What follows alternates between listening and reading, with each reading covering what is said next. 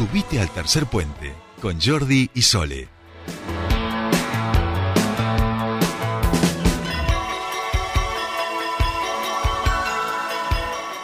Bien, ya estamos aquí, seguimos en Tercer Puente, en nuestro bloque de entrevistas y ya estamos en comunicación con nuestro siguiente entrevistado. En este caso vamos a hablar con Ignacio Armada, él es el titular, el delegado de INAES aquí en la provincia de Neuquén y queríamos charlar con él en función del, del debate que se había suscitado esta semana a raíz del intento de desalojo de nueve familias en el barrio Buliches de, de la ciudad de Neuquén y seguir pensando, parte también de lo que tiene que ver con los sectores, con la economía popular y sobre todo también con el acceso a la tierra y la vivienda. Ignacio Armada, muy buenos días, te saludan Soledad Britapaja y Jordi Aguiar. Bienvenido a Tercer Puente.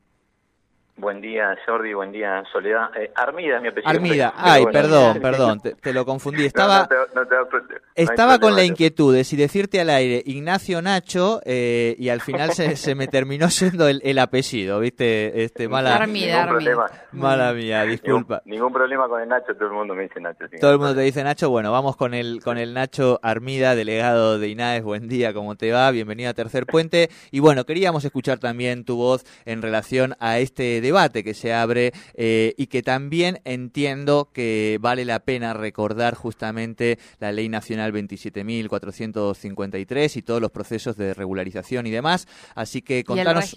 Y el, RENAVAP. Claro, el RENAVAP. Así que contanos un poco la, mirada del organismo tuya en relación a, esta situación que, se ha dado en la ciudad de Neuquén, ¿no?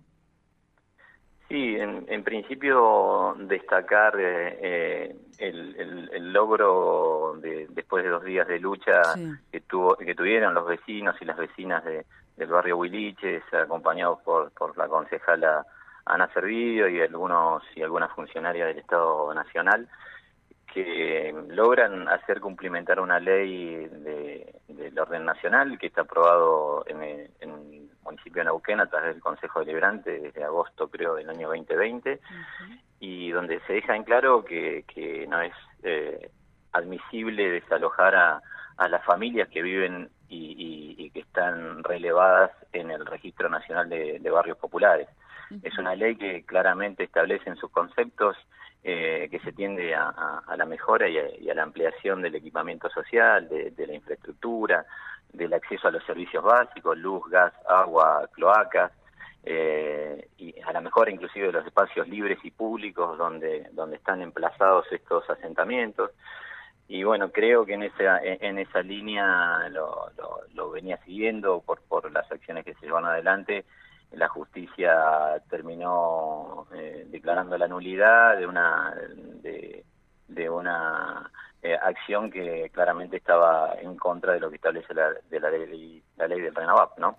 Eh, nosotros venimos nosotros de INAES planteo esto se viene trabajando de manera articulada con con la Secretaría de Integración Sociourbana de la Nación y con el municipio de Neuquén en, pos de generar estas mejoras en, en cada uno de los barrios eh, que están relevados a través del RENAVAP y que esas mejoras sean llevadas adelante por, eh, en principio, por, por cooperativas de trabajo, es decir, generar trabajo en los mismos barrios populares de, modo tal que los vecinos y las vecinas y aquellos que conforman o son socios o socias de una cooperativa de trabajo impulsen estas actividades de, de mejora progresiva.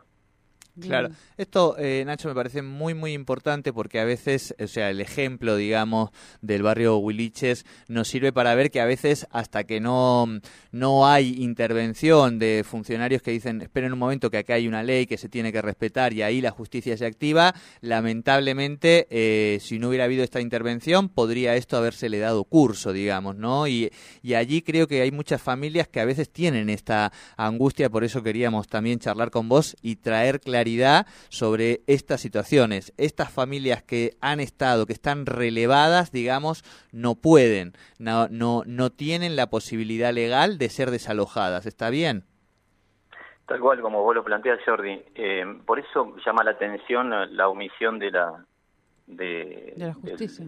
De, la visión de la ley por parte de la, de la jueza y también cabe resaltar eh, de, de, funcionarios o, inclusive de concejales. Tenemos 18 concejales en la ciudad y se hizo presente una sola concejala.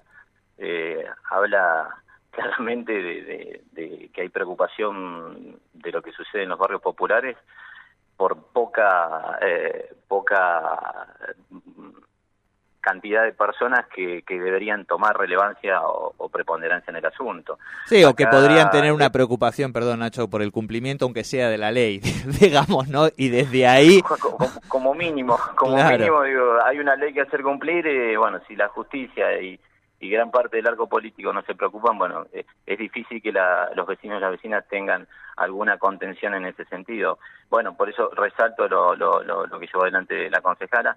Sí quiero mencionar esto que mencionaba, eh, que, o resaltar lo que vos recién refrescabas. Eh, los vecinos y las vecinas que eh, viven en los barrios populares y que, como bien saben ustedes, son en la ciudad de Neuquén tenemos más barrios populares que barrios formales.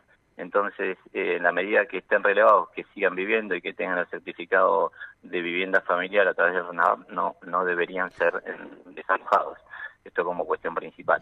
Lo que sí eh, cabe agregar que nosotros, en ese sentido, desde el INAES, venimos planteando que, que las obras, y esto cabe también mencionarlo, con, con buena recepción por parte del municipio, del Instituto Municipal de Hábitat, eh, que el 25% de las obras que se lleven a cabo para regularizar la provisión de servicios en los barrios populares deben ser llevados a cabo por cooperativas de trabajo. Y así venimos trabajando ya hace un tiempo en, nuestra localidad.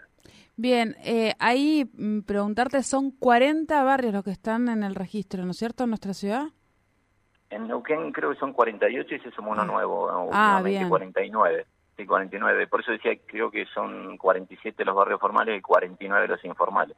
Habla a las claras que, que, que la necesidad de regularización es evidente. Tal cual, tal cual.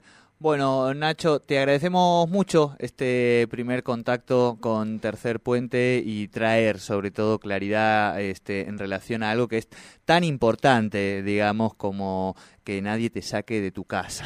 digo, digo, fíjense si no, no, hablamos de poca cosa, ¿no? Eh, en, este tipo de cosas, y por ahí eh, Nacho lo, sabrá un poco mejor, la discusión siempre está, ¿no? En los márgenes de la ley, de que eh, se, se, estaría incumpliendo con la ley, y justamente lo que han hecho en esta oportunidad es todo lo que continuamente están criticando y ponen como primer valor a la hora a la hora de realizar estas acciones, ¿no?